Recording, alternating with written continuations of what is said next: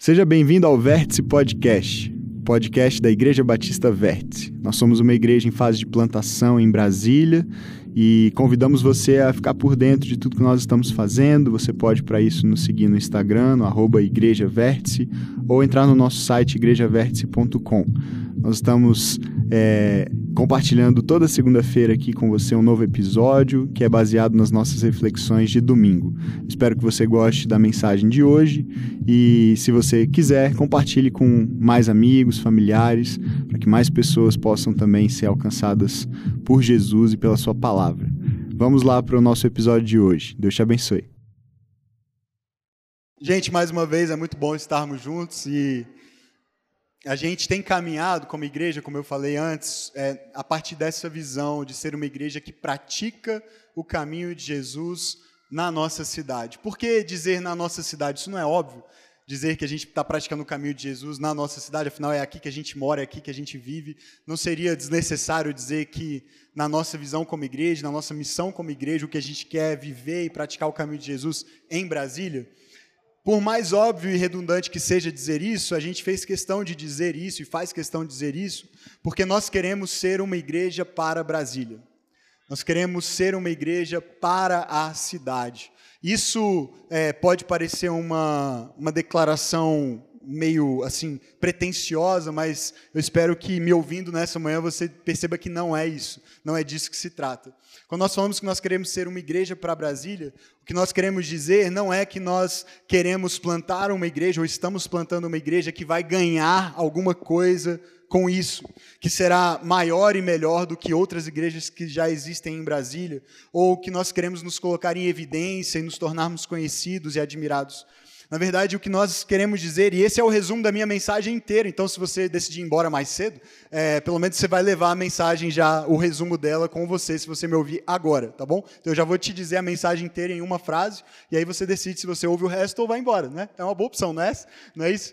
Mas nós não queremos, volta um pouquinho, Felipe, por favor, nós não queremos ganhar Brasília para a igreja. Preste atenção nisso é normal uma igreja e pastores e pregadores terem o seguinte discurso: nós vamos ganhar a nossa cidade para Jesus, não é verdade? Nós vamos ganhar Brasília para Jesus, nós vamos ganhar o Brasil e o mundo para Jesus. E veja bem, preste atenção, não é que essa frase, essa ideia esteja equivocada, mas eu quero que você entenda o nosso coração aqui. Nós não queremos ganhar Brasília para a igreja, nós queremos dar uma igreja para Brasília. É isso que nós queremos fazer com esta igreja, ok? E, de novo, não é porque nós somos a igreja maravilhosa que Brasília precisa. Não, não, se trata disso. Nós somos uma igreja entre tantas igrejas que existem nessa cidade. E o que nós queremos é somar com as igrejas que já existem em Brasília e cooperar com elas para que o reino de Deus se estabeleça em Brasília. Porque eu acho que você concorda comigo, Brasília está precisando, não está? A nossa cidade, o nosso país, o nosso mundo precisam de Jesus e dos seus discípulos manifestando a presença dele. Onde quer que ele nos coloque. E ele nos colocou em Brasília.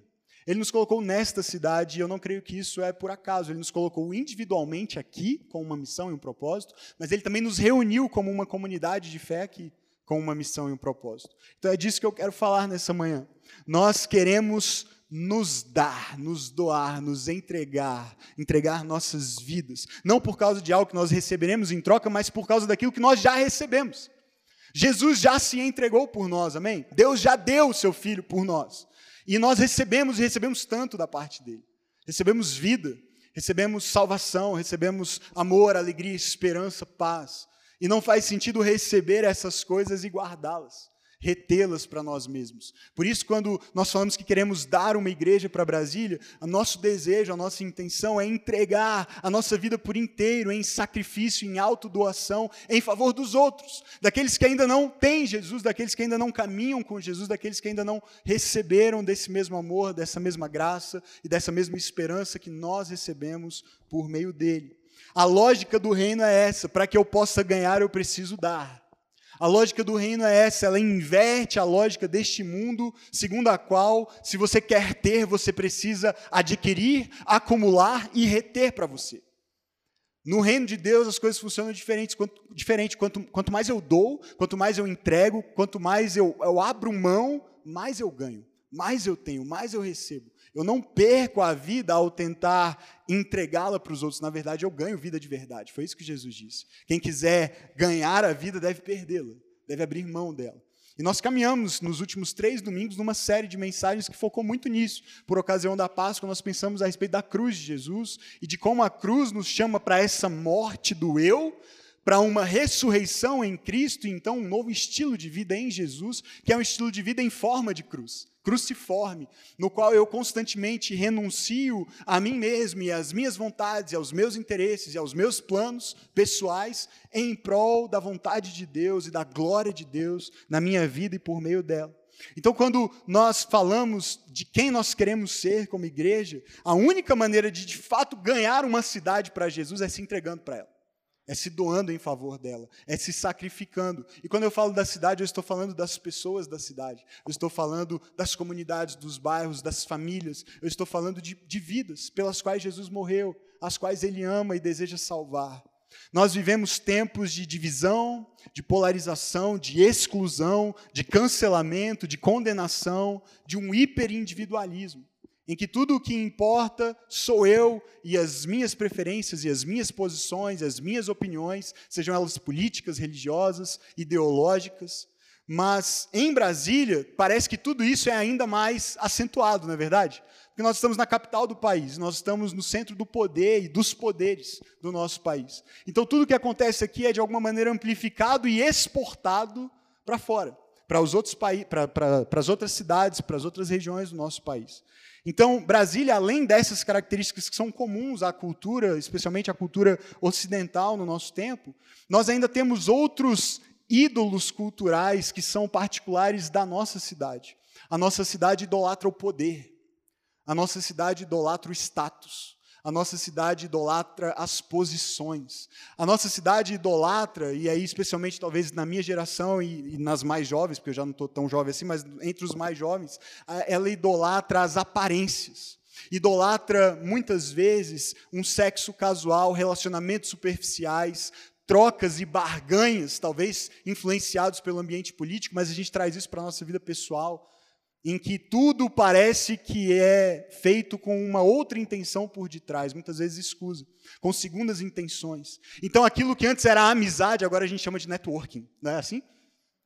O que antes era amizade, vamos tomar um café, agora é um café com outra intenção. Eu quero te vender alguma coisa, eu quero saber o que, você pode me ajudar, como você pode me, me favorecer de alguma maneira. A gente vive numa cidade muito marcada por essas trocas de interesse, interesses muitas vezes ocultos e nem sempre legítimos, nem sempre santos.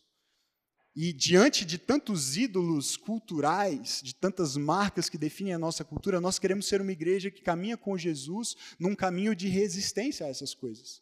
Uma cultura de resistência a esses ídolos culturais, a essas tendências e inclinações do nosso tempo e também da nossa cidade. Mas a pergunta que eu preciso fazer e que a gente precisa responder é: que tipo de resistência é essa? Como é que um discípulo de Jesus oferece resistência a essas coisas?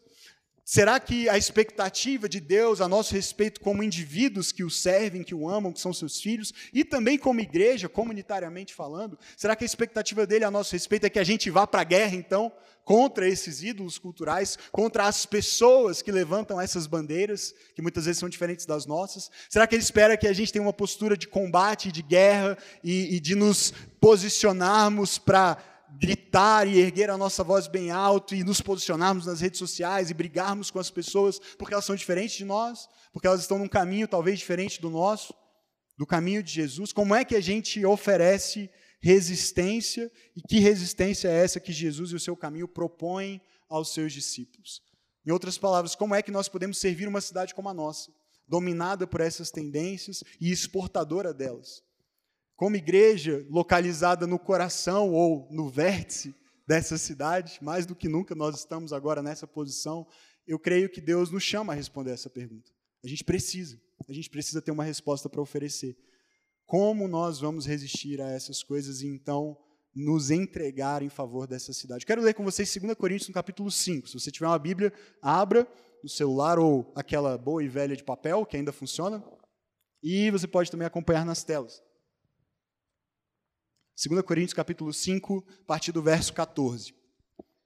apóstolo Paulo escrevendo aquela igreja na cidade de Corinto, uma, igreja, uma cidade, aliás, muito parecida com a nossa, uma cidade também multicultural, uma cidade rica, uma cidade próspera, uma cidade grande para os padrões da época. Ele escreve o seguinte: Pois o amor de Cristo nos constrange, pois estamos convencidos de que um morreu por todos, logo todos morreram. E ele morreu por todos para que aqueles que vivem já não vivam mais para si mesmos mas para aquele que por eles morreu e ressuscitou. De modo que, de agora em diante, a ninguém mais consideramos do ponto de vista humano. Ainda que antes tenhamos considerado a Cristo dessa forma, agora já não o consideramos assim. Portanto, se alguém está em Cristo, é nova criação. As coisas antigas já passaram, eis que surgiram coisas novas. Tudo isso provém de Deus que nos reconciliou consigo mesmo por meio de Cristo e nos deu o ministério da reconciliação.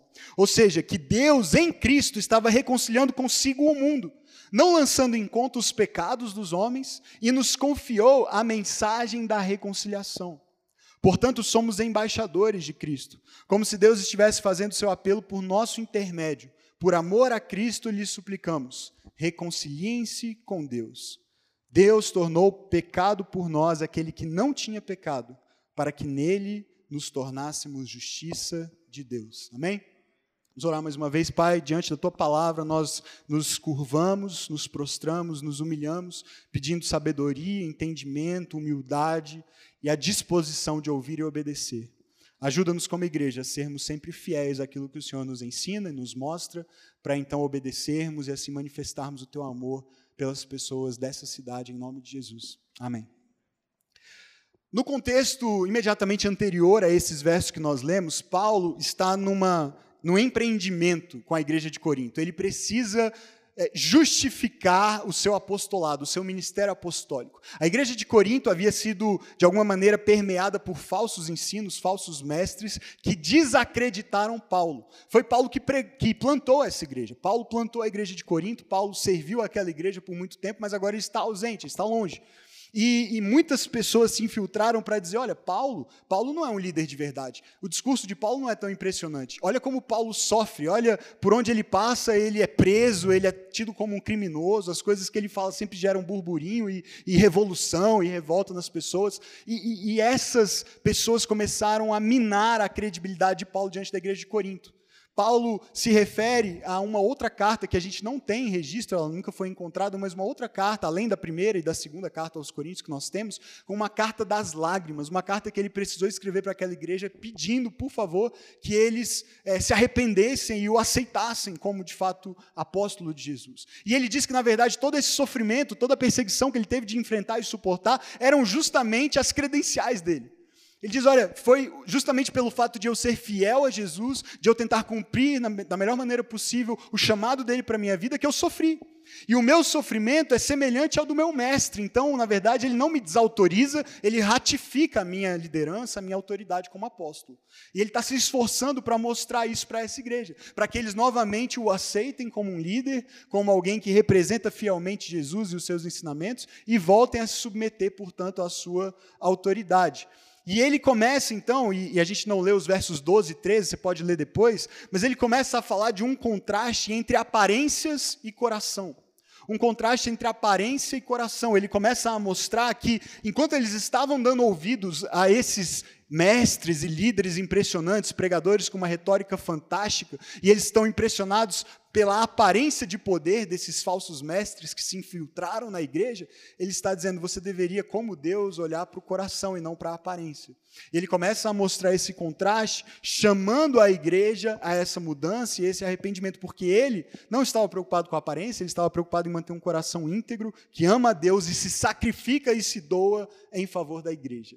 O ministério de Paulo é marcado por isso, por essa entrega, essa renúncia e esse sacrifício pessoal em favor das igrejas de Jesus às quais ele servia. Ele chega a dizer no, no verso 13 que ele está a ponto de enlouquecer por eles. Ele diz assim: olha, se for necessário, eu, eu enlouqueço, mas o que ele quer dizer com isso é: as pessoas me tratam como um louco, as pessoas veem o meu estilo de vida, a maneira como eu conduzo a minha vida, o meu ministério, elas me acham maluco, mas eu não me importo.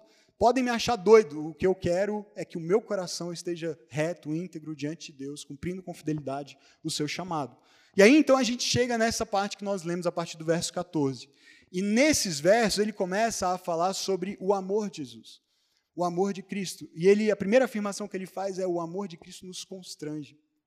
E veja, não é aqui um constrangimento do tipo nos faz passar vergonha diante das pessoas, nos expõe, nos, é, nos humilha diante das pessoas. É um constrangimento motivado pelo amor. Então, é um constrangimento que nos faz olhar para aquilo que Jesus fez e ter de reconhecer que esse amor foi imerecido.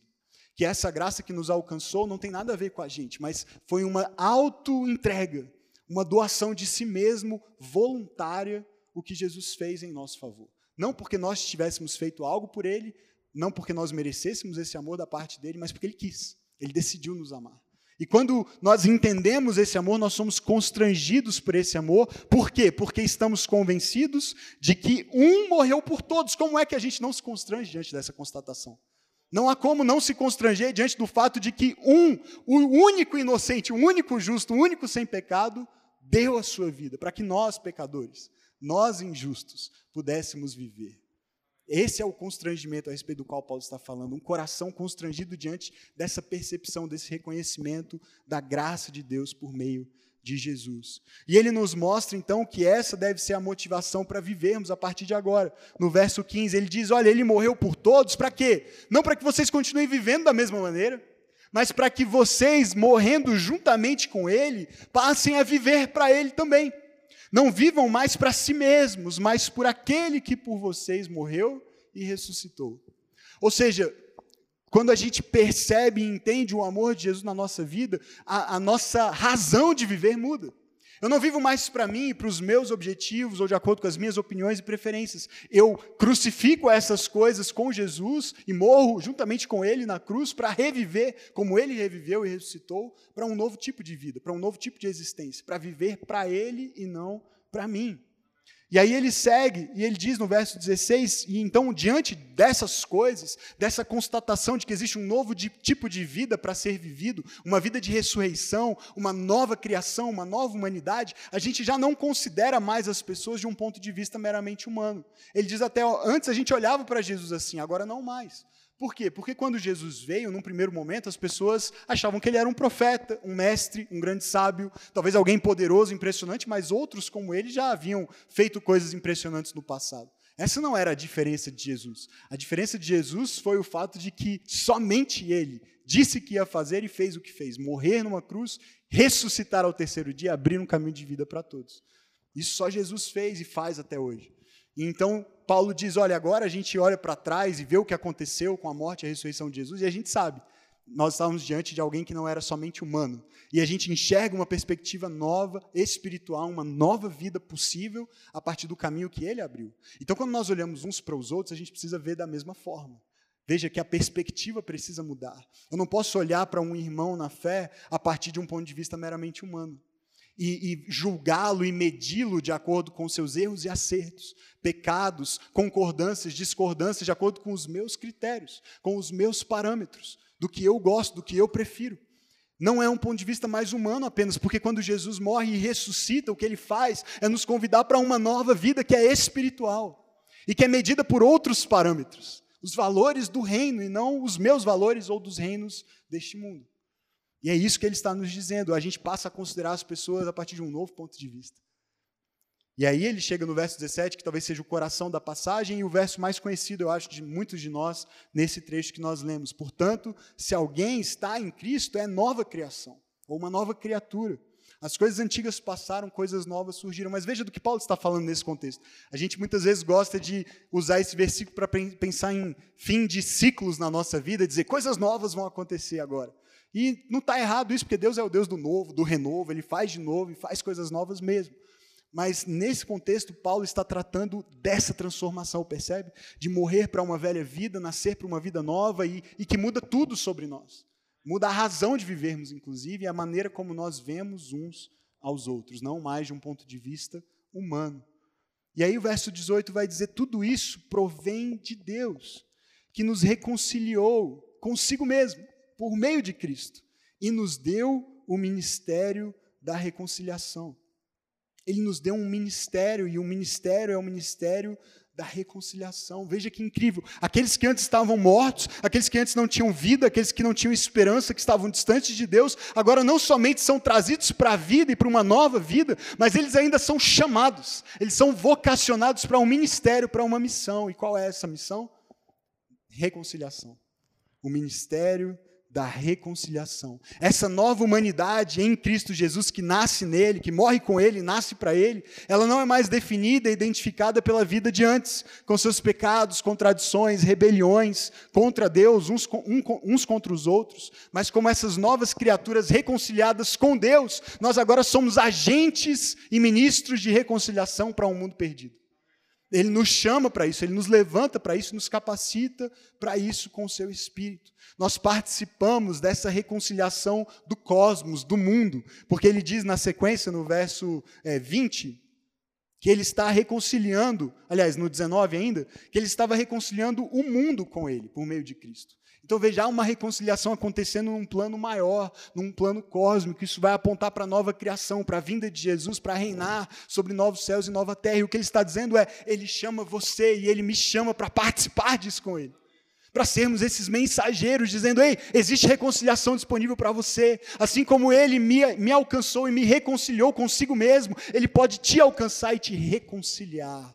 Essa ideia de reconciliação é o centro do coração de Deus e do, do, coração da igreja, consequentemente. Deus está reconciliando pessoas por meio de Cristo consigo mesmo.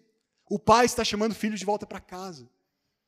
Filhos distantes, filhos que se afastaram, filhos que se frustraram, filhos que se feriram, filhos que nunca se sentiram filhos, filhos que nunca foram filhos de fato. Mas ele está chamando filhos para casa, ele está reconciliando pessoas consigo mesmo. E ele confia esse ministério à igreja. Ele nos dá esse ministério.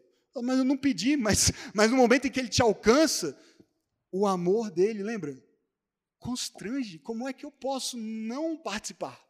Como é que eu posso não querer repartir isso? Como é que eu posso não anunciar isso para as pessoas? Como é que eu posso não plantar uma igreja, se necessário for, para dizer isso para o maior número de pessoas que nós pudermos?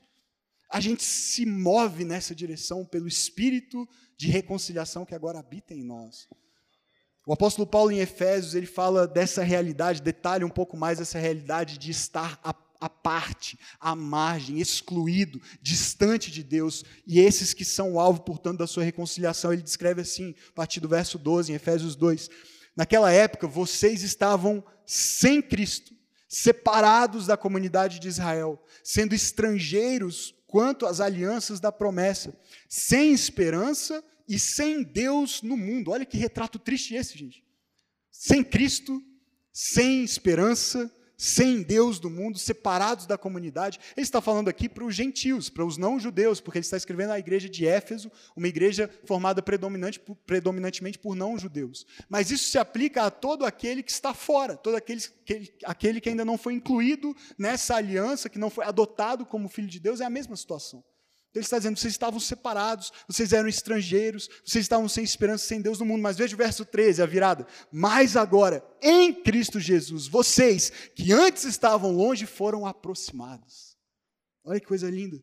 Vocês foram aproximados mediante o sangue de Cristo. Esse sangue trouxe vocês que estavam longe para perto. Esse sangue reconciliou vocês que antes eram inimigos dele, que estavam longe dele, vivendo a vida de vocês, do jeito que vocês achavam que deveriam viver. Ele está dizendo agora, ele convida para se aproximarem. Pois ele é a nossa paz, verso 14. O qual de ambos fez um. Os que estavam fora, os que estavam dentro, agora são um só. E destruiu a barreira e o muro de inimizade. Gente, fala sério, não é disso que a nossa cidade precisa? Não é disso que o nosso país precisa, não é disso que o mundo precisa? Que as barreiras e muros de inimizade caiam por terra? Que de ambos seja feito um? A gente está vivendo nos polos. E Jesus não está no centro no sentido político, ele não, não, é a terceira via política, ele não é do centrão, não. Mas ele também não é da direita e nem da esquerda, nem exclusivo de um grupo ou de outro. Ele está reconciliando consigo mesmo pessoas. Ele está formando um povo, ele está formando uma família, filhos e filhas. Isso é muito maior e melhor do que diferenças e brigas e ideologias político-partidárias, ideológicas preferências, opiniões, isso, isso o que, o que Deus está fazendo em Cristo e por meio da igreja de Jesus hoje é reconciliando pessoas com Ele. E, consequentemente, umas com as outras. Porque se a inimizade com Deus não existe mais, como é que eu vou ser inimigo, ter inimizade com um irmão? Com alguém que ele também ama, com alguém que ele também salvou, por meio do qual ele se entregou, né, por quem ele se entregou, deu a sua vida. Não faz sentido. Como é que eu posso amar a Deus a quem eu não vejo, diz o apóstolo João, se eu não amo o meu irmão, a quem eu vejo? Então ele está reconciliando consigo mesmo pessoas e formando uma nova família.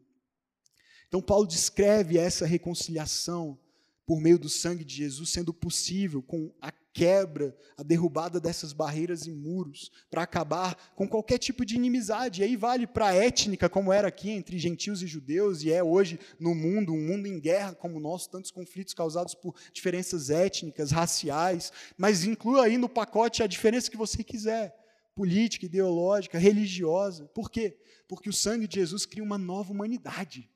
É uma nova humanidade. Não é mais do ponto de vista humano, lembra-se, é uma nova humanidade, é uma nova família unida pelo sangue. E é por isso que a mensagem que foi confiada à igreja é a mensagem da reconciliação. Jesus não confiou à igreja uma mensagem política, Jesus não confiou à igreja uma mensagem ideológica, Jesus confiou à igreja a mensagem da reconciliação. Essa é a mensagem. É isso que nós queremos pregar desse púlpito em nome de Jesus e faremos com o melhor da nossa capacidade, mas na verdade confiados na graça de Deus para a nossa incapacidade. A mensagem é a mensagem da cruz e da reconciliação possível por meio dela.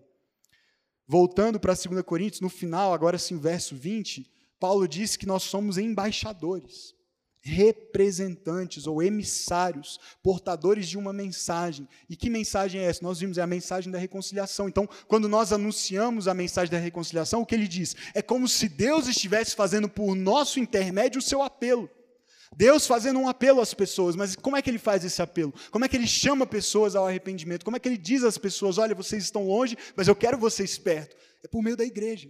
Ele confia à igreja o ministério da reconciliação e faz por meio da igreja o seu apelo. E qual é o apelo? Por amor de Cristo, lhes suplicamos, reconciliem-se com Deus. Você consegue perceber no tom de Paulo algum tom bélico? Ele diz: a gente suplica às pessoas. A gente pede para elas, a gente as convida com um amor que nos constrange, a gente as ama e, e tenta abraçá-las para dizer: ei, existe reconciliação disponível. A gente não ataca as pessoas, a gente não briga com as pessoas, a gente não faz posts maldosos sobre as pessoas, a gente a gente convida as pessoas a se reconciliarem com Deus e, se necessário, a gente até suplica.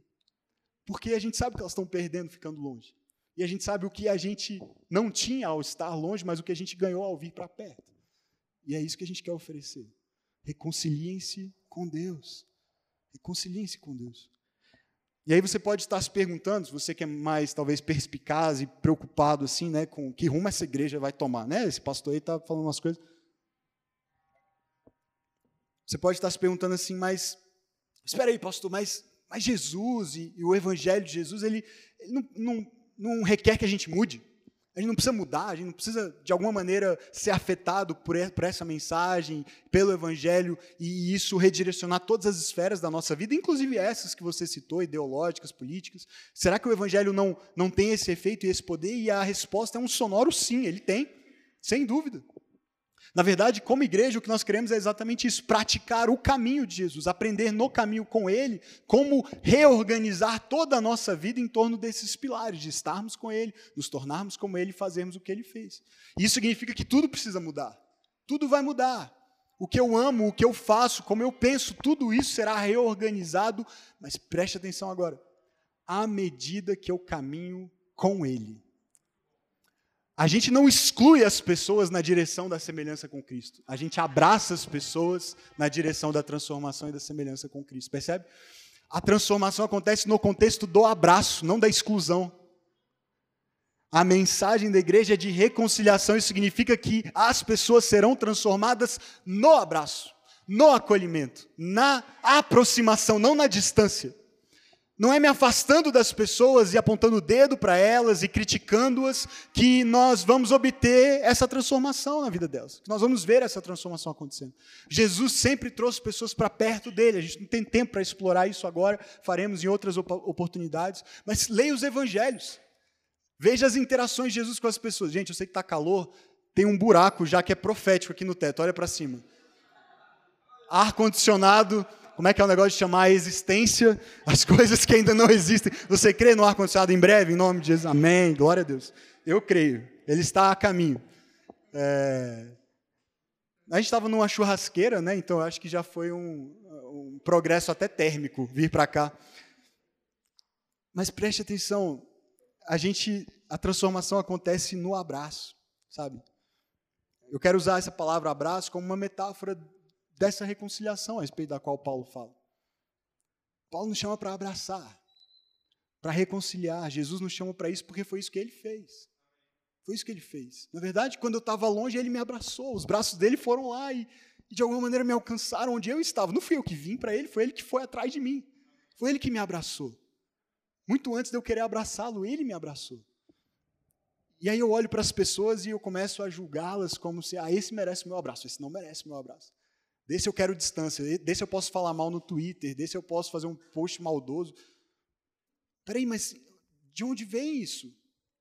Qual é a base para isso? Quem, quem ensinou isso? Foi Jesus? Porque veja bem, eu, eu gosto muito desse autor, eu estou lendo esse livro, na verdade não terminei ainda, porque ele é muito denso, eu leio uma página a cada duas horas, mais ou menos, para absorver a profundidade de tudo que ele é, ensina, mas esse autor, Miroslav Volf, ele fala de uma perspectiva interessantíssima, porque ele é croata e viveu no contexto da guerra da Iugoslávia, então ele fala com muita pertinência a respeito dos conflitos, inclusive religiosos e, e, e, e religiosos. Mas olha só o que ele diz, esse livro chama Exclusão e Abraço, eu recomendo a leitura a vontade de nos doar aos outros e acolhê-los, de adaptar nossas identidades e criar espaço para eles, vem antes de qualquer julgamento acerca desses outros, excetuado o julgamento de identificá-los em sua humanidade. Em resumo, o que ele está dizendo é o seguinte: o único julgamento que eu posso fazer sobre o outro, se eu sou um cristão, é julgar que ele é tão humano quanto eu. E se ele é humano como eu sou, significa que ele é portador da imagem de Deus. E isso traz para ele dignidade, a despeito de qualquer outra identidade que ele assuma e use para se identificar para as pessoas. Essas outras identidades que ele tem e eu tenho também, brasileiro, cristão, cor de pele, classe social, seja o que for, tudo isso fica para depois. A primeira coisa é, identificando alguém como humano, vontade de abraçar. É isso que ele fala. Desafiador, né? Mas, mas não combina com Jesus? Porque Jesus saía por aí, ele via as identidades das pessoas que eram usadas para excluí-las e rotulá-las. E o que, que ele fazia? Ele também excluía e rotulava? Não, ele ia lá e falava: Eu vou jantar na sua casa hoje. Como ele fez com Zaqueu, publicano, chefe dos publicanos. Eu vou, eu vou jantar na sua casa. Já pensou se a gente vivesse assim? Com as pessoas que a gente geralmente briga, se a gente, em vez de brigar, a gente chamasse para um churrasco, para um café? Acho que a gente brigaria muito menos. Porque é muito mais difícil brigar à mesa, né, com um pedaço de picanha assim, ou que seja um cafezinho com pão de queijo. É muito mais difícil brigar com alguém quando a gente está partindo o pão. É muito mais difícil. E aí vem o grande, e eu estou caminhando para o fim, mas o, o, grande, o grande centro de fato do que é a mensagem de reconciliação de Jesus. É, para a igreja agora, falando para nós como igreja e como comunidade a gente se, se é, preocupa muitas vezes em pensar assim, ah, qual é o meu chamado, qual é o meu ministério, qual é o meu propósito, qual é a minha missão. E a gente pensa, não, é, é como o Marra e a Pri que vieram nos ajudar no louvor maravilhosamente. Aliás, obrigado, viu? Não sei onde vocês estão, mas eu sou muito grato. Nos abençoaram muito hoje, junto com o restante do time, que, são, que é de casa, que na verdade era só Ana hoje, o restante do time, né? Ah, não, e o SS que está. É, SS é um caso à parte. Mas eu estou grato porque esse carrão foi a primeira oferta que a gente tinha ganhado igreja, na igreja do Maurício, que está ali, e ele nunca tinha sido tocado, então já foi uma vitória ter o SS tocando o carrão hoje, glória a Deus. Mas a gente pensa assim, não, o meu ministério então é o louvor, o meu ministério é, é, é, pregar, o meu ministério é o ministério infantil, o meu ministério é o acolhimento, e a gente pensa muito nisso, mas o que Jesus está nos chamando hoje e nos lembrando como a nossa identidade é que o ministério de todo cristão é o ministério do abraço é o ministério da reconciliação. O ministério que falta em Brasília é o ministério do abraço. Brasília tem ministério demais, eles estão bem aqui, ó, dá para ver quase daqui. Eles estão ali. Tem ministério de tudo quanto é coisa. Aí de quatro em quatro anos, vamos acabar com os ministérios. Aí no outro, vamos criar mais ministérios. Né? A gente fica nessa assim. E o ministério que falta é o do abraço. É esse que falta. E é esse que a igreja, só a igreja de Jesus pode oferecer. Aí você diz assim: não, mas qualquer um pode abraçar. Mas o abraço que a gente está falando aqui é o abraço que reconcilia com Deus. E o caminho para isso é o sangue de Jesus. Por isso a mensagem ele disse: é de vocês. É de vocês que foram abraçados. Só quem foi abraçado pode abraçar. É isso que Paulo está nos mostrando. E nós fomos, nós fomos alcançados com esse abraço, o abraço da reconciliação. Brasília não precisa de mais, e me perdoe se isso você discorda disso, mas Brasília não precisa de mais evangélicos nas bancadas do Congresso, não precisa de mais candidatos que se identifiquem com pautas. Brasília precisa de discípulos de Jesus que exerçam o ministério da reconciliação em qualquer lugar, inclusive lá, inclusive lá, mas também fora de lá, no lugar onde Deus colocou você. Em todos os lugares nos departamentos, nas empresas, nos condomínios, nos parques, nas ruas, nas academias e até nos órgãos do executivo, judiciário, do legislativo. Brasília precisa da igreja de Jesus, todas elas juntas, se entregando por amor a essa cidade para servir e anunciar que o Rei Jesus continua no trono e está fazendo tudo novo. É uma igreja que abraça a cidade, não no sentido de aplaudir suas práticas e dizer que a gente concorda com tudo que ela faz, mas de dizer: existe um abraço disponível para você, e eu te garanto, nesse abraço, tudo vai mudar. É no abraço. E, o mesmo Miroslav Wolf ele diz assim, e aí, e aí a gente precisa entender isso por quê? Porque se a gente quer ser essa igreja, a gente precisa mudar. O discurso não é eles precisam mudar, o discurso é nós precisamos mudar para ser a igreja que eles precisam. E aí ele diz o seguinte: exatamente no âmago, no centro da identidade cristã, está uma integral mudança de lealdade.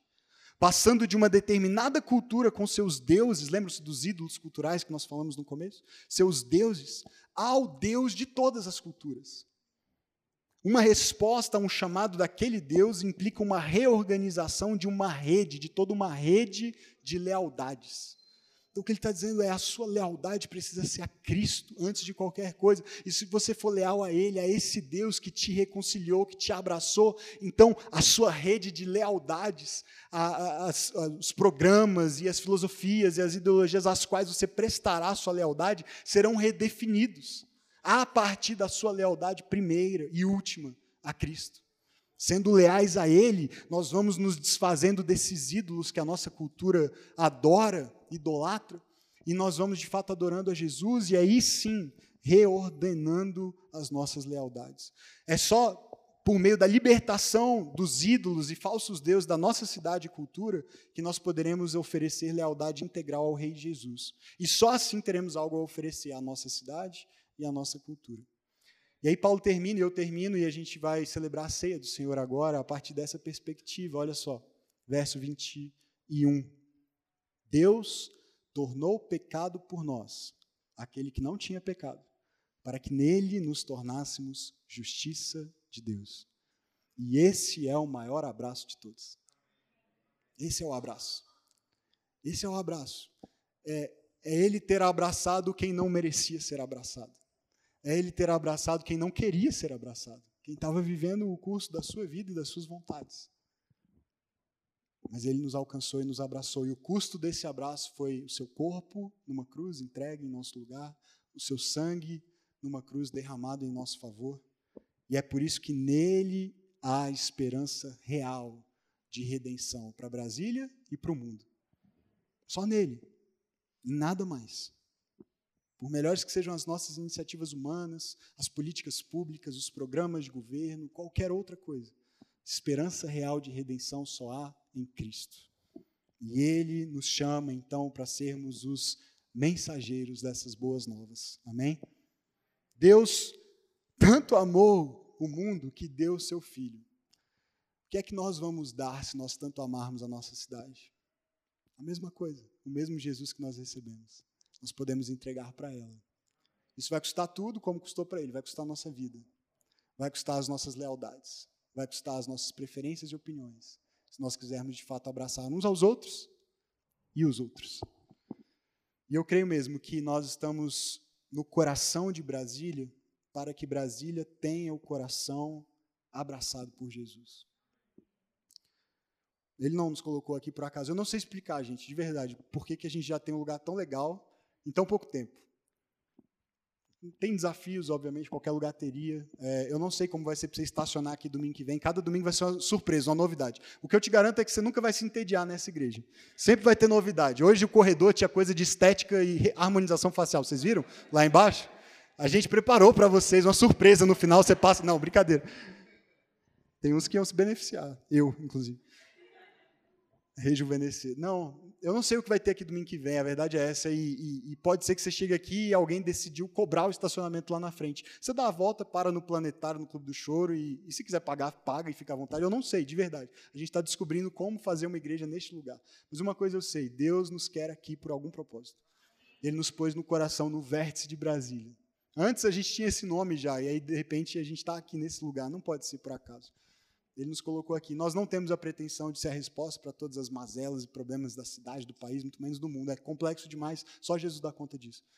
Mas tem muita igreja boa por aí, nós queremos nos somar a elas. Nós queremos ser mais uma, mas nós queremos ser uma igreja que abraça, que abraça Brasília, que abraça as pessoas, para que o coração delas seja transformado por Jesus. Amém?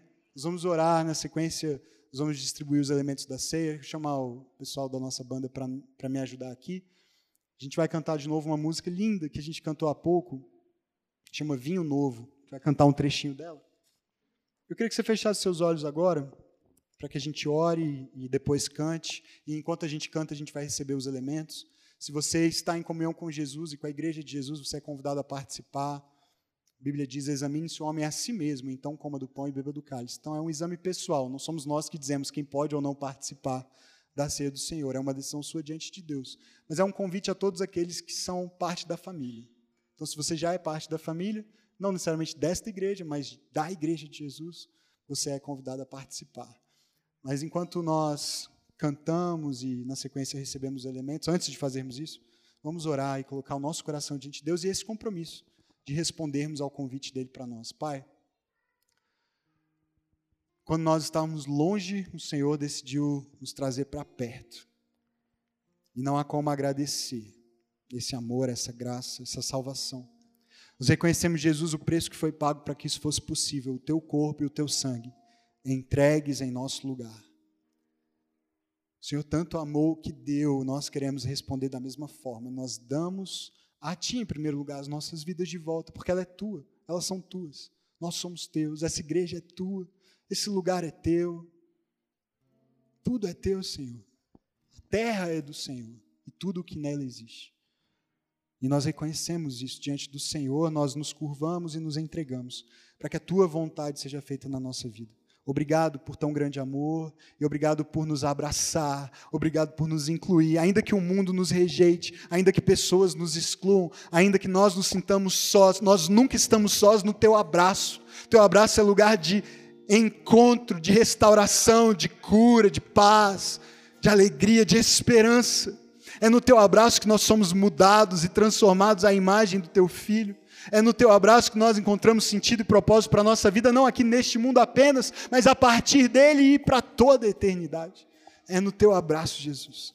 E se há alguém hoje aqui que se sente distante, alguém aqui que ainda está afastado, como diz o apóstolo Paulo, sem esperança e sem Deus, que seja este o momento do abraço, seja esse o momento do encontro, que seja esse o momento da reconciliação. O Senhor está chamando filhos de volta para casa e eu oro para que este momento seja o momento do retorno, do encontro.